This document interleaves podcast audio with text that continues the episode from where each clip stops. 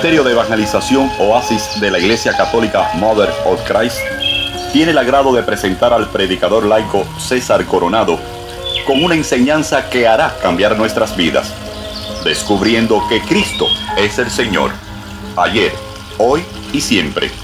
Por eso Cristo nos dice, el que tenga sed que beba del manantial del agua viva.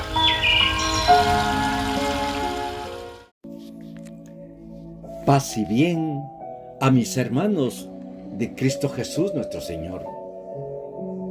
Le queremos dar gracias al Señor por este hermoso amanecer, en la cual cuando llega al mediodía y el sol calienta, para luego comenzar el atardecer.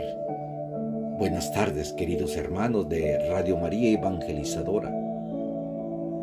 Camino a celebrar nada menos que cuaresma. Dios nos tiene una enseñanza muy hermosa en la cual Él quiere que el ser humano retome lo que es el aliento de la vida. Por eso le pedimos al Espíritu Santo que nos guíe en este discernimiento para poder dar una nota clave, para seguir en ese caminar para encontrarnos con el resucitado. Pedimos como siempre María Santísima que nos guíe en estas meditaciones y nos cubrimos con la sangre del Cordero en el nombre del Padre, del Hijo, del Espíritu Santo. Amén. Del Evangelio según San Juan, capítulo 20, versículo del 19 al 23, narra la palabra del Señor de esta manera.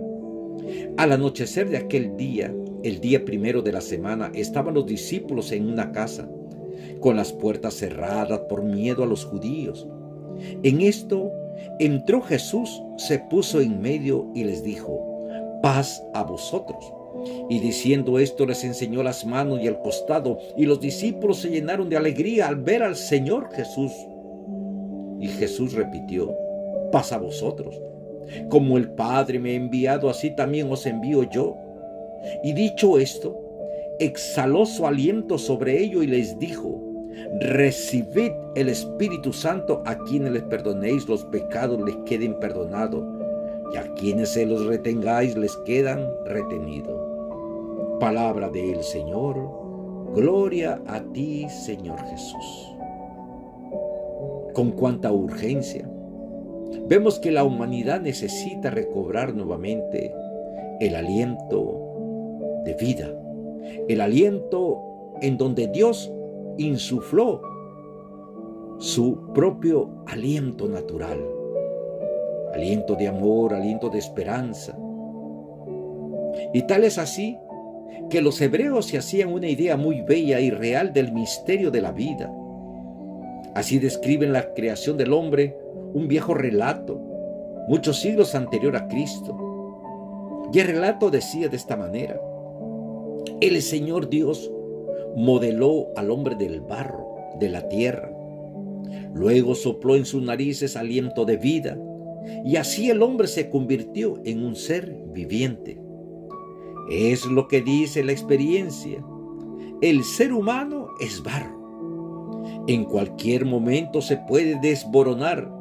¿Cómo caminar con pies de barro? ¿Cómo mirar la vida con ojos de barro? ¿Cómo amar con corazón de barro? Sin embargo, este barro vive. En su interior hay un aliento que le hace vivir. Es el aliento de Dios, su espíritu vivificador. Al final de su evangelio, Juan ha descrito una escena grandiosa.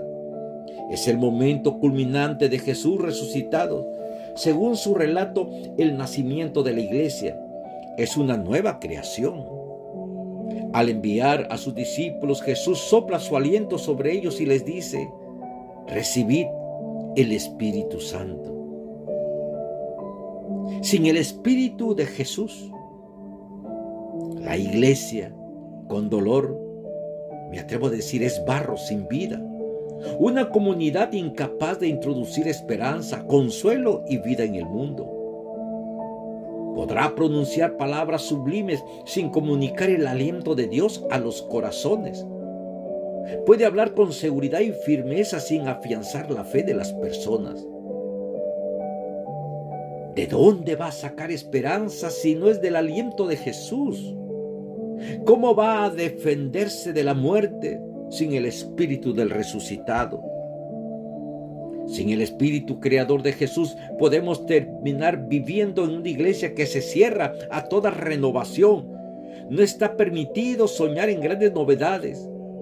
Lo más seguro es una religión estática y controlada, que cambie lo menos posible. Lo que hemos recibido de otros tiempos es también lo mejor para los nuestros. Nuestras generaciones han de celebrar su fe vacilante con el lenguaje y los ritos de hace muchos siglos. Queridos hermanos y hermanas, los caminos están marcados. No hay que preguntarse por qué. ¿Cómo no gritar con fuerza? Ven, Espíritu Santo. Ven a tu iglesia, ven a liberarnos del miedo, de la mediocridad y la falta de fe en tu fuerza creadora. No hemos de mirar a otros, hemos de abrir cada uno nuestro propio corazón.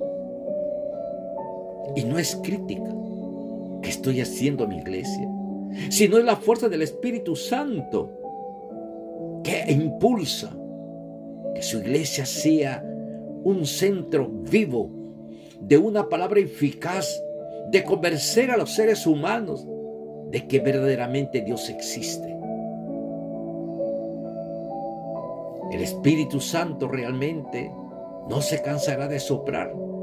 Y sopló nada menos que en un Papa, Juan 23, que conllevó al Vaticano II, en donde el Espíritu fluyó con gran poder. Pero hemos tenido miedo de comenzar a aplicar todo lo que el Espíritu reveló en eso. Y recién en este siglo XXI es que nos hemos vuelto a ver Vaticano II y nos hemos encontrado con grandes sorpresas. Porque el amor de Dios se extiende para cada uno de nosotros. Juan 23 decía que es tiempo que el Vaticano abriera sus ventanas, sus puertas para que entrara una brisa nueva, fresca y renovadora. ¿Por qué tener miedo a los cambios? siempre que vayan vigentes a lo que Jesús nos enseñó en el camino de su vida. No hay que tener miedo.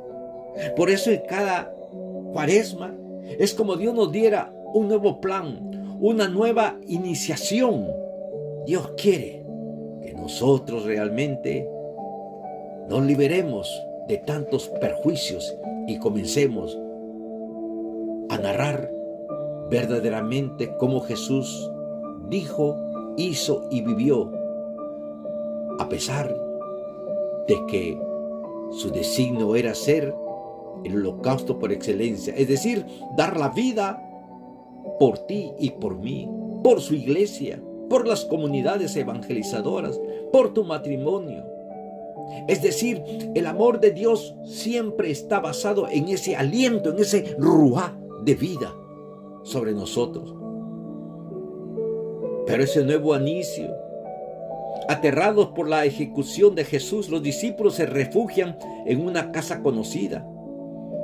De nuevo están reunidos, pero ya no está Jesús con ellos.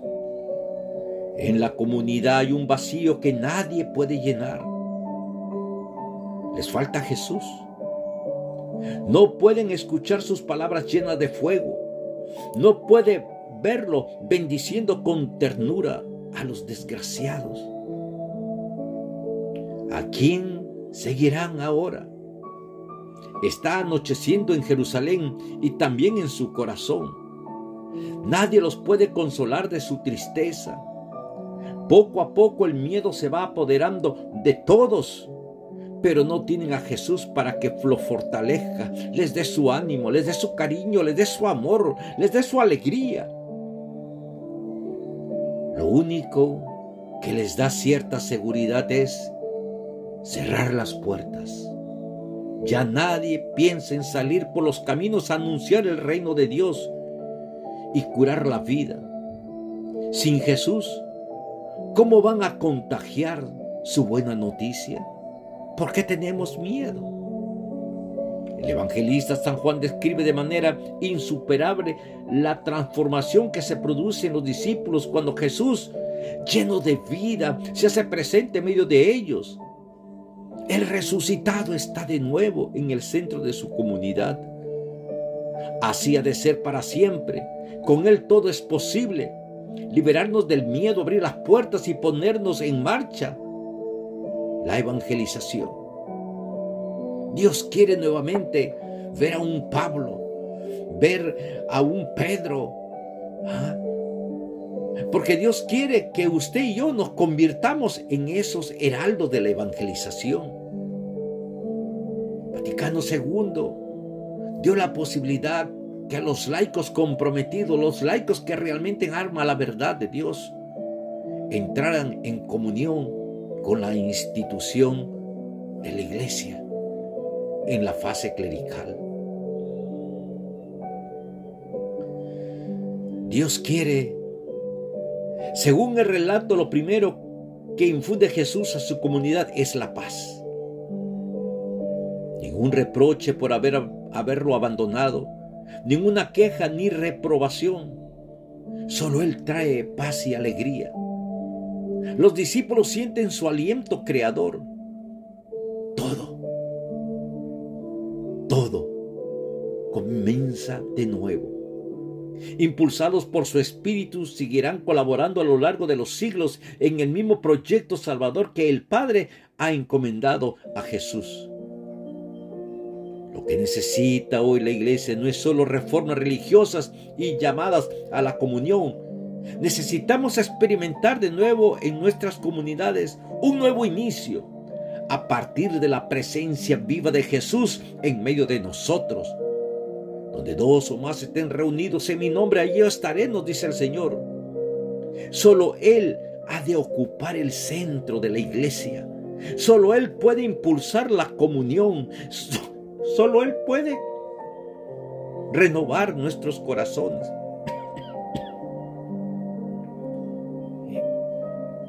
No bastan nuestros esfuerzos y trabajos. Es Jesús quien puede desencadenar el cambio de horizonte, la liberación del miedo y los recelos, el clima nuevo de paz y serenidad que tanto necesitamos para abrir las puertas y ser capaces de compartir el Evangelio con los hombres y mujeres de nuestro tiempo. Pero primero hemos de aprender a acoger con fe su presencia en medio de nosotros. Cuando Jesús vuelve a presentarse los ocho días, el narrador nos dice que todavía las puertas seguían cerradas. No es solo Tomás quien ha de aprender a creer con confianza en el resucitado. También los demás discípulos han de ir superando poco a poco las dudas y miedos que todavía les hace vivir con las puertas cerradas a la evangelización. Yo y Dios nos hace esta pregunta. ¿Tienes las puertas de tu corazón abiertas? Para yo nuevamente darte mi aliento de vida. Para que rompiendo los temores, los miedos, te lances al camino de la evangelización. Porque los hogares les da miedo cuando uno de sus hijos les dice que siente en sí la vocación al sacerdocio. Cuando un matrimonio, de repente el esposo le dice, siento que el Señor me llama para ser diácono. Y la familia y la esposa entran en un miedo porque piensa que lo van a perder. Y no es así. Cuando uno acepta el llamado de Dios, si supiéramos que traemos la bendición a nuestros hogares, la presencia de Cristo.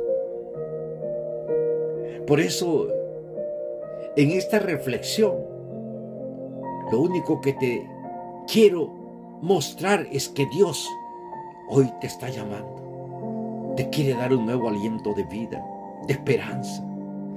No tengas miedo y lánzate a ser un heraldo de Él para que des a conocer a los hermanos que viven en oscuridad la alegría de que Jesús está vivo y está sentado a la derecha del Padre. Queridos hermanos, pensemos con qué seriedad Dios nos está hablando el día de hoy. Por eso le digo que regresamos en unos segundos más para continuar con esta hermosa diserción a través del poder del Espíritu Santo. Amén.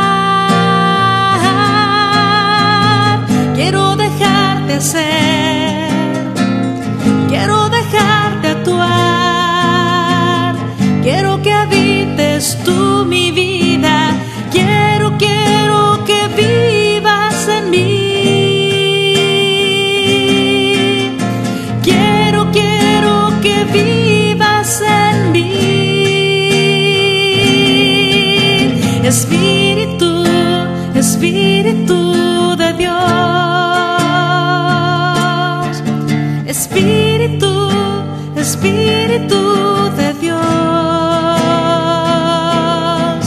Espíritu, Espíritu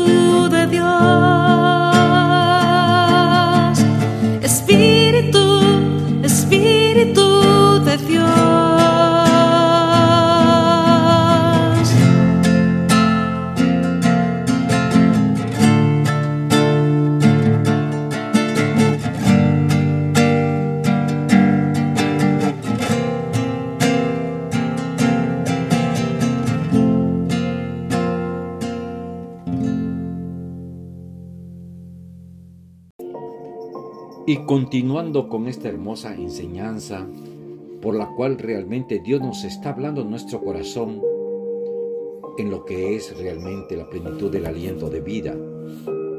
Barro animado por el Espíritu. San Juan ha cuidado mucho la escena en que Jesús va a confiar a sus discípulos su misión. Quiere dejar bien claro qué es lo esencial. Jesús está en el centro de la comunidad, llenando a todos de su paz y alegría. Pero a los discípulos les espera una misión. Jesús no los ha convocado solo para disfrutar de Él, sino para hacerlo presente en el mundo. Jesús los envía. No les dice en concreto a quiénes han de ir, qué ha de hacer o cómo han, han de actuar. Como el Padre me ha enviado, así también os envío yo. Su tarea es la misma de Jesús. No tienen otra. La que Jesús ha recibido del Padre tiene que ser en el mundo lo que ha sido Él. Por eso es muy importante discernir el discipulado, la tutoría especial y espiritual con la cual algunos hermanos sacerdotes nos infunden en nuestra alma. Y muchas veces después de estudios profundos, la iglesia nos envía, ¿nos envía qué? Nos envía a algo concreto, nos envía a evangelizar, nos envía a sanar corazones quizás golpeados por violencias domésticas, ir a visitar a los enfermos, a los que están presos, porque lo que Jesús quiere es que realmente no solamente lo disfrutemos a Él en la dulce presencia, sino que también debemos de actuar como Él lo ha hecho. Por eso es bien claro cuando Él dice, como el Padre me ha enviado, así también os envío. Y la tarea del discípulo es hacer lo mismo que el Maestro ha hecho. Ya han visto a quienes se ha acercado, cómo ha tratado a los más desválidos, cómo ha llevado adelante su proyecto de humanizar la vida, cómo ha sembrado gestos de liberación y de perdón. Las heridas de su mano y su costado le recuerda su entrega total. Jesús los envía ahora para que reproduzcan su presencia entre las gentes. Pero sabe que sus discípulos son frágiles. Más de una vez ha, querido, ha quedado sorprendido de su fe pequeña. Necesitan de su propio espíritu para cumplir su misión. Por eso se dispone a hacer con ellos un gesto muy especial. No les impone su mano ni los bendice como hacía con los enfermos los pequeños. Exhala su aliento sobre ellos y les dice recibir el Espíritu Santo. El gesto de Jesús tiene una fuerza que no siempre sabemos captar.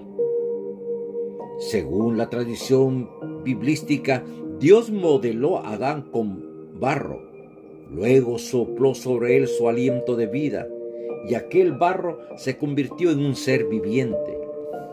Eso, es el ser humano, un poco de barro alentado por el Espíritu de Dios.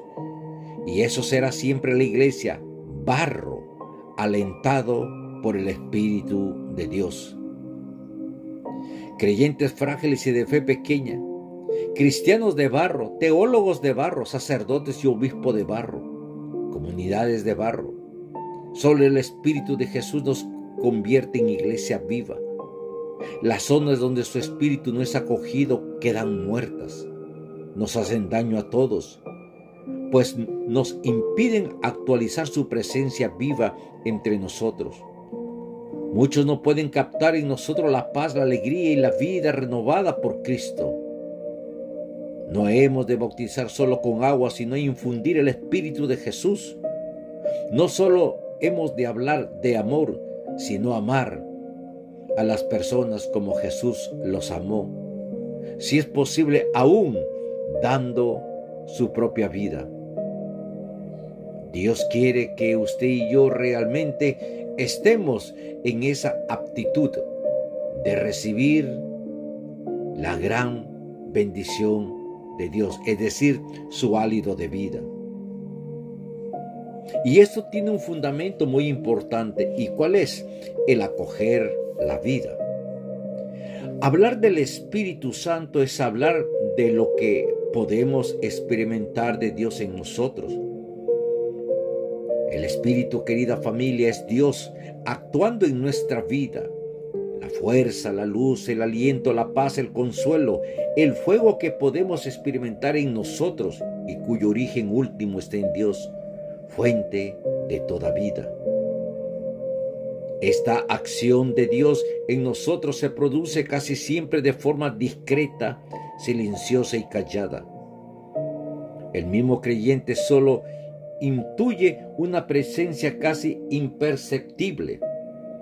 A veces, sin embargo, nos invade la certeza, la alegría desbordante y la confianza total. Dios existe, nos ama, todo es posible, incluso lo que Él ha prometido, la vida eterna. El signo, querida familia, más claro de la acción del Espíritu es la vida. Hoy que estamos en el tiempo que nos acercamos al nada menos que el día miércoles de ceniza, cuando te impone la ceniza, prácticamente Dios te está haciendo propiedad de Él. Y nos dice unas palabras claves para nuestra vida especial.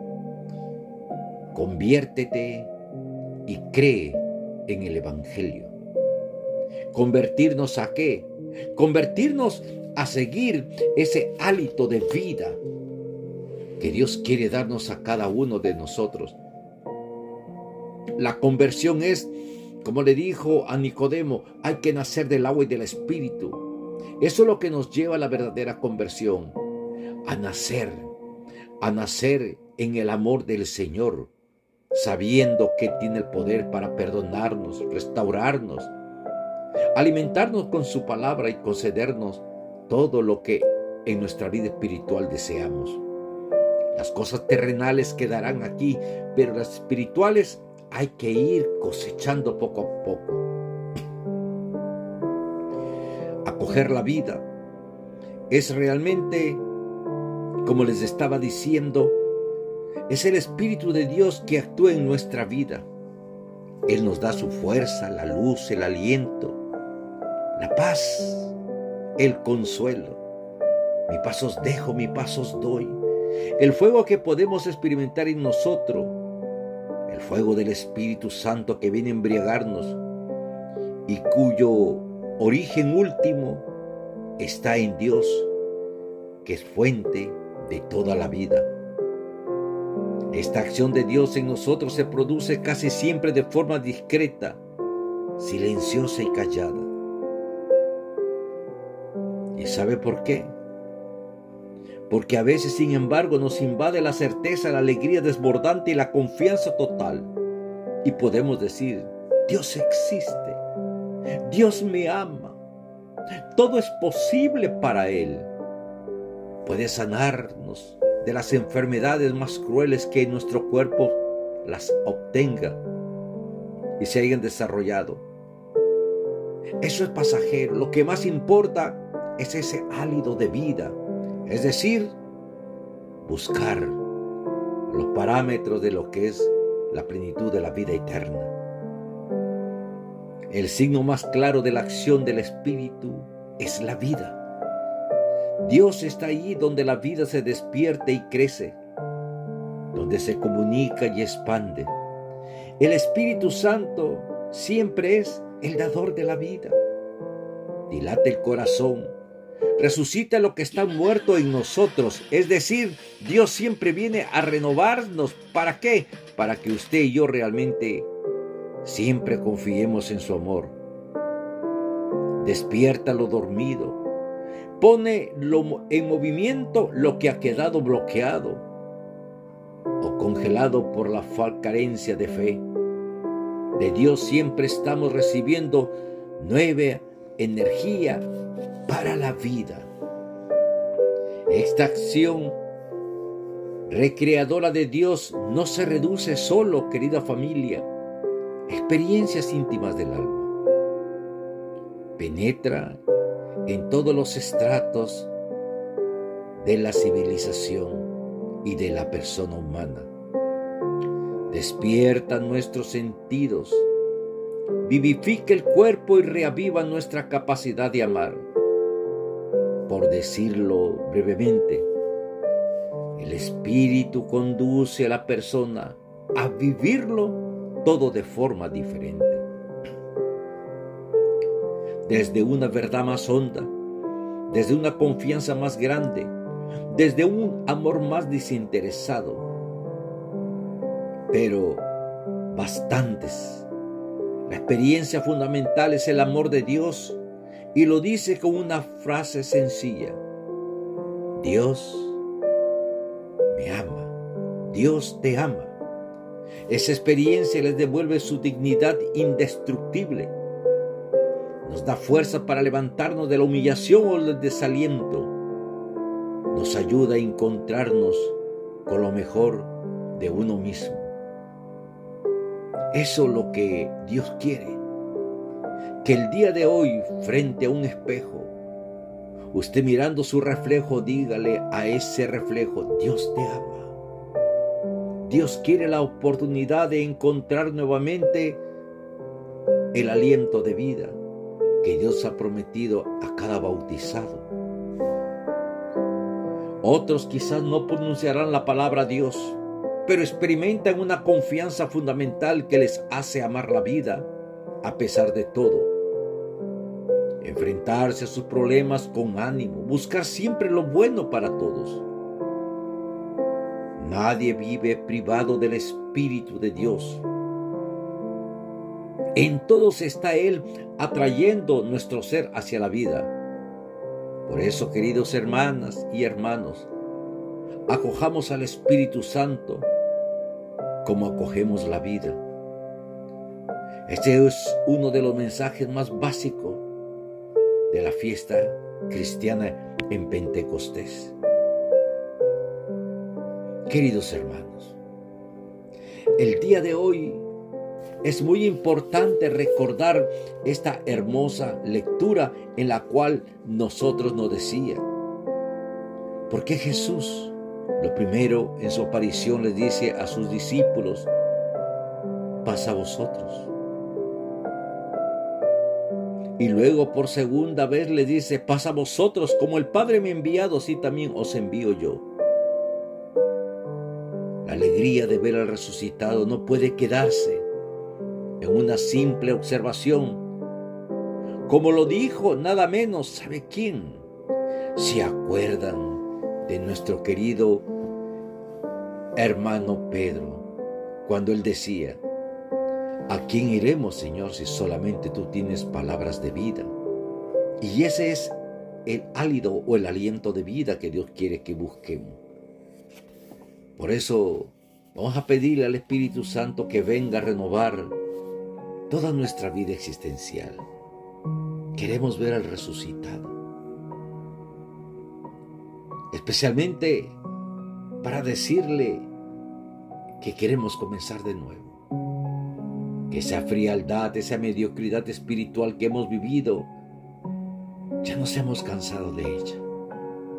Hoy queremos navegar mar adentro profundo, como lo decía San Juan Pablo II, para encontrarnos con la plenitud de la gracia y de la verdad de Cristo.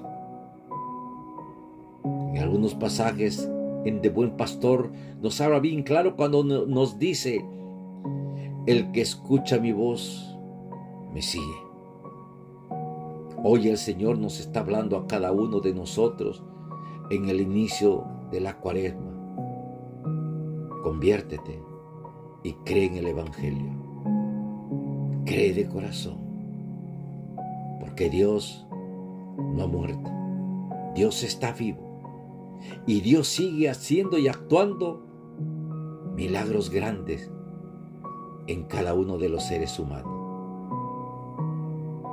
El simple hecho de levantarnos todos los días es la prueba más grande del amor y la misericordia de Dios sobre nuestra vida existencial. Hacemos un pequeño paréntesis para continuar con la parte final de esta enseñanza. Regresamos en unos segundos. Amén.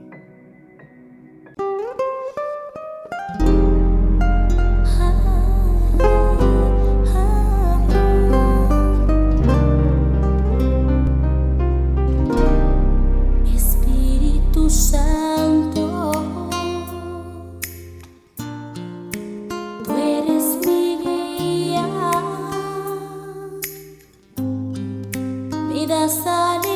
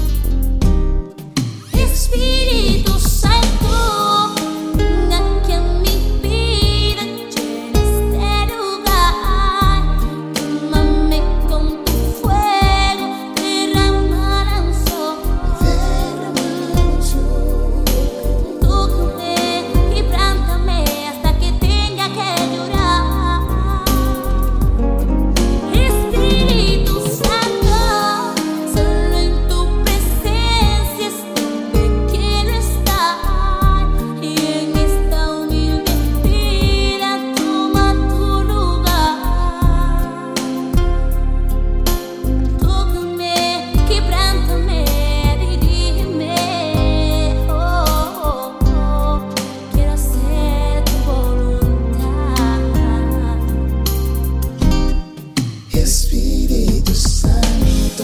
Espíritu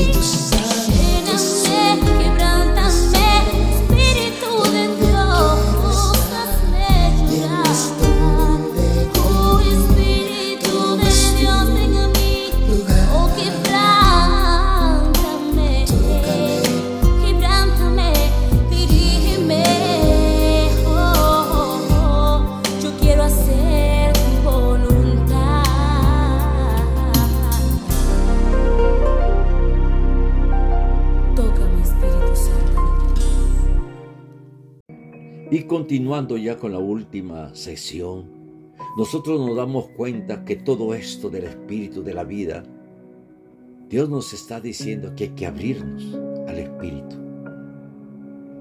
No hay que hablar mucho.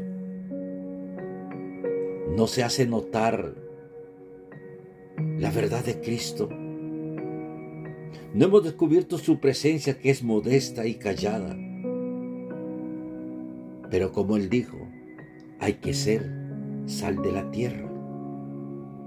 Mientras haya en el mundo mujeres y hombres atentos al Espíritu de Dios, será posible seguir esperando.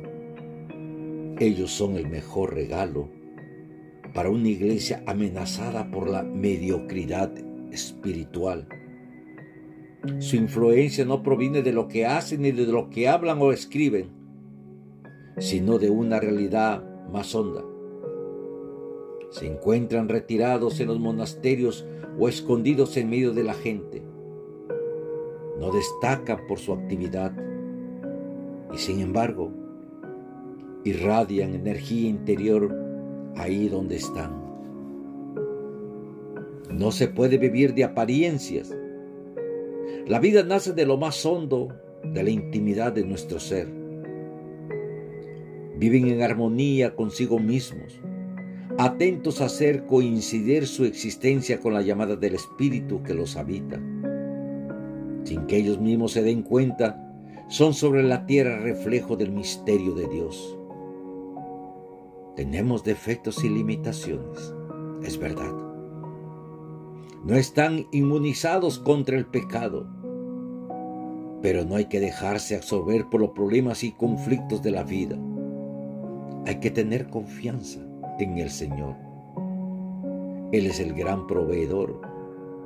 Él es el médico por excelencia. Simplemente no basta a nosotros tener esa fe, esa fe expectante. Que todo lo que pidamos en el nombre del Señor ya se nos ha concedido. Hay que esforzarnos, queridos hermanos, en vivir en presencia de Dios.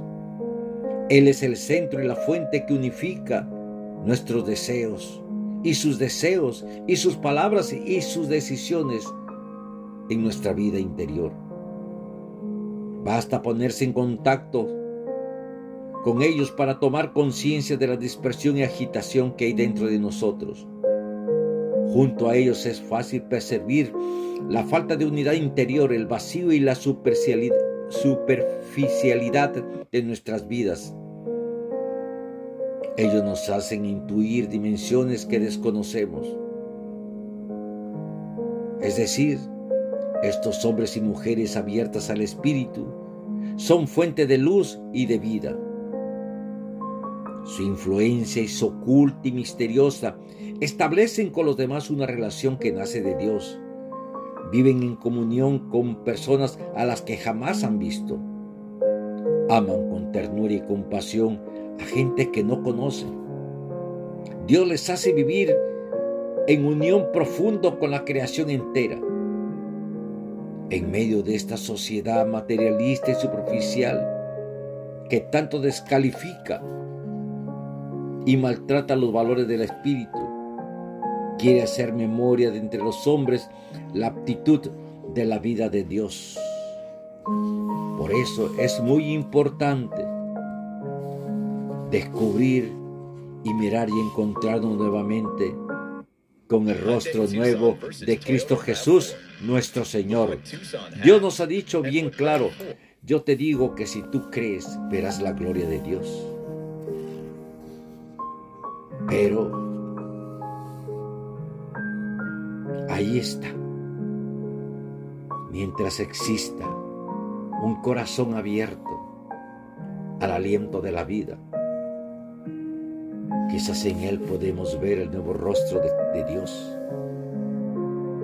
Ya no volveremos a ser los mismos.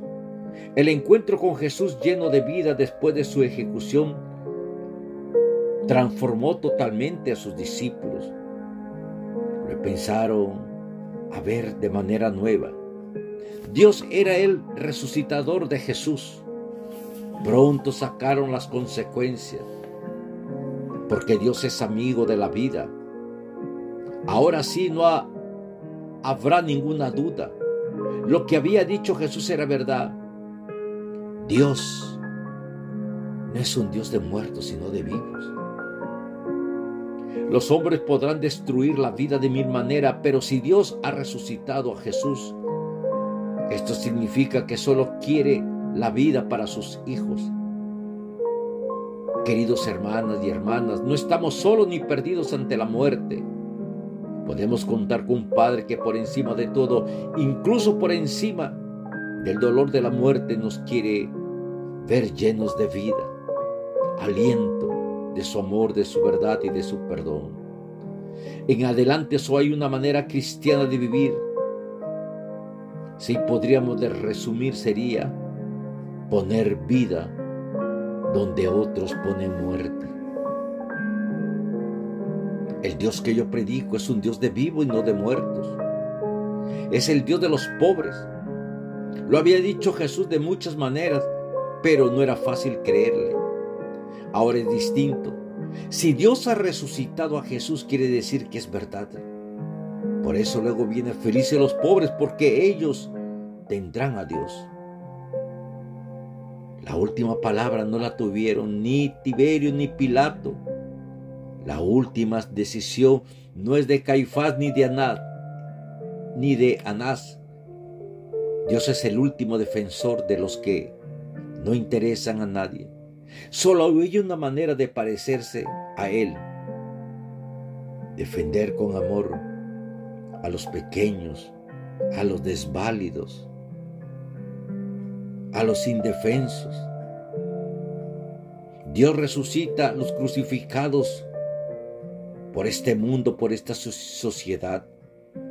Dios ha reaccionado frente a la injusticia criminal de quienes han crucificado a Jesús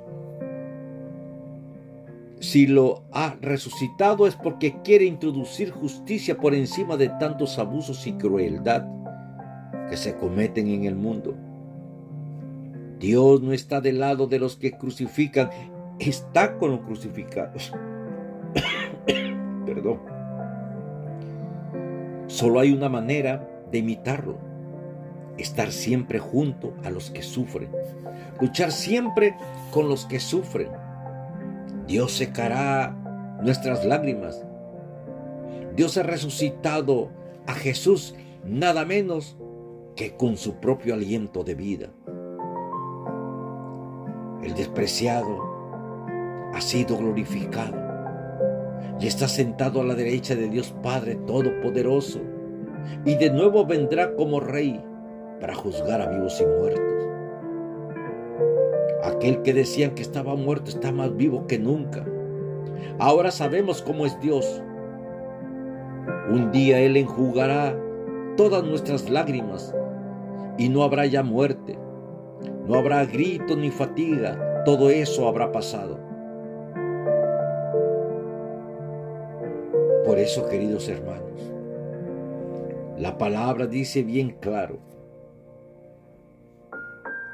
y diciendo esto les enseñó las manos y el costado. Y los discípulos se llenaron de alegría al ver al Señor. Pero Jesús replicó, pasa a vosotros.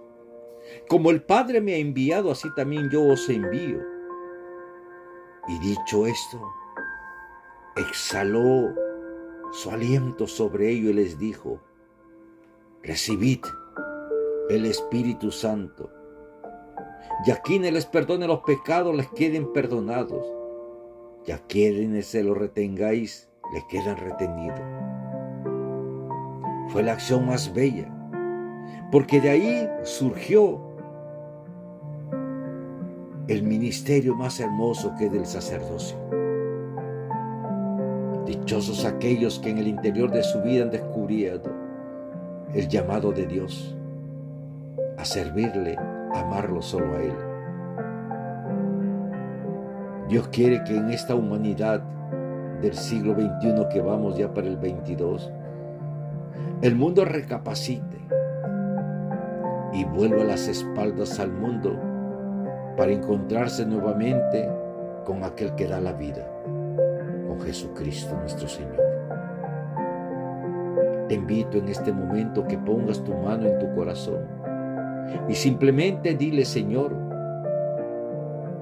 hoy quiero que vengas a mi vida. Quiero que vengas a transformarla. Quema con ese aliento del Espíritu Santo ese fuego todos mis pecados y mi vida pasada. Ya me cansé de ser lo que soy. Levántame, Señor. Levántame tú, oh Dios de la vida. Oh Espíritu Santo, haz un nuevo Pentecostés dentro de mi vida interior. Dame álido y aliento de vida.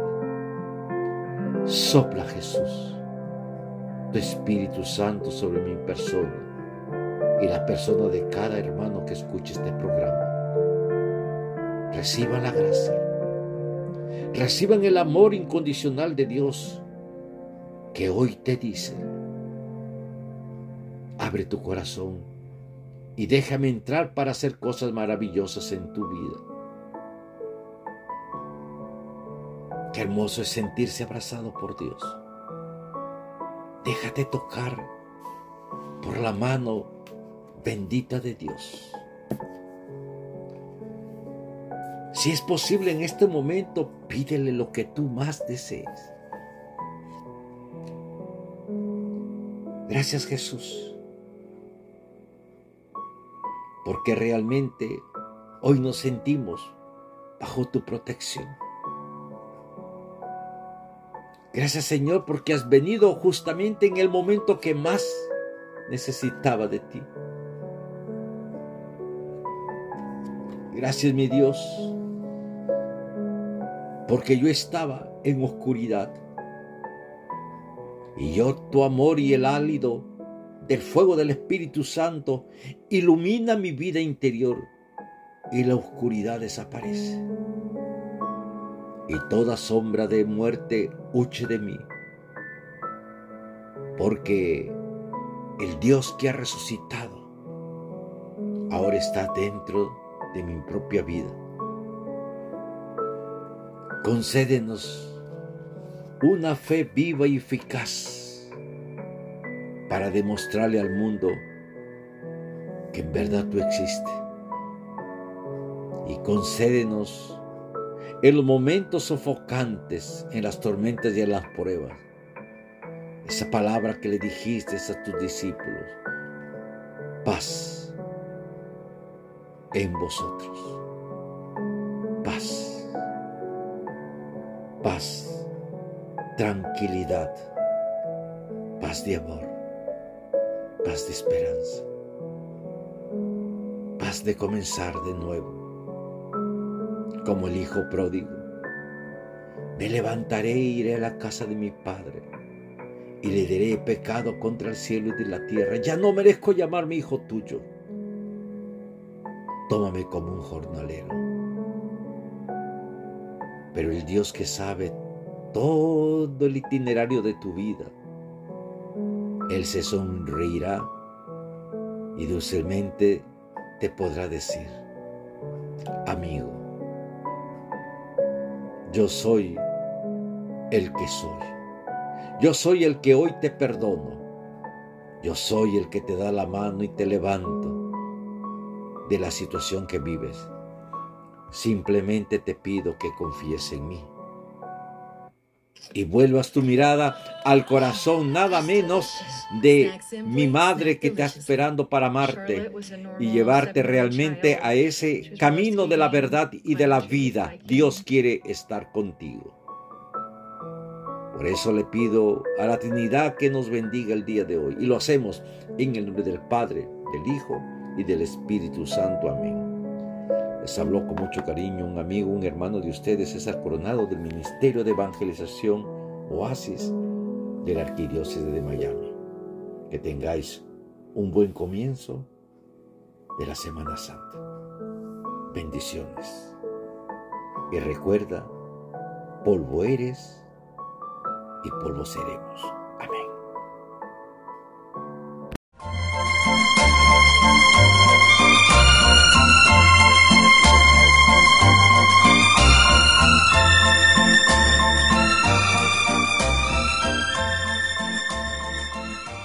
Tu amor al prójimo es tu amor a Dios, cuando actúas con sinceridad y con respeto a los demás. Cuando abunda en ti la solidaridad, sobre todo para aquellos que más la necesitan, es tu expresión del amor de Dios. Porque estás escuchando María Evangelizadora Radio, un pedacito de cielo en tu hogar.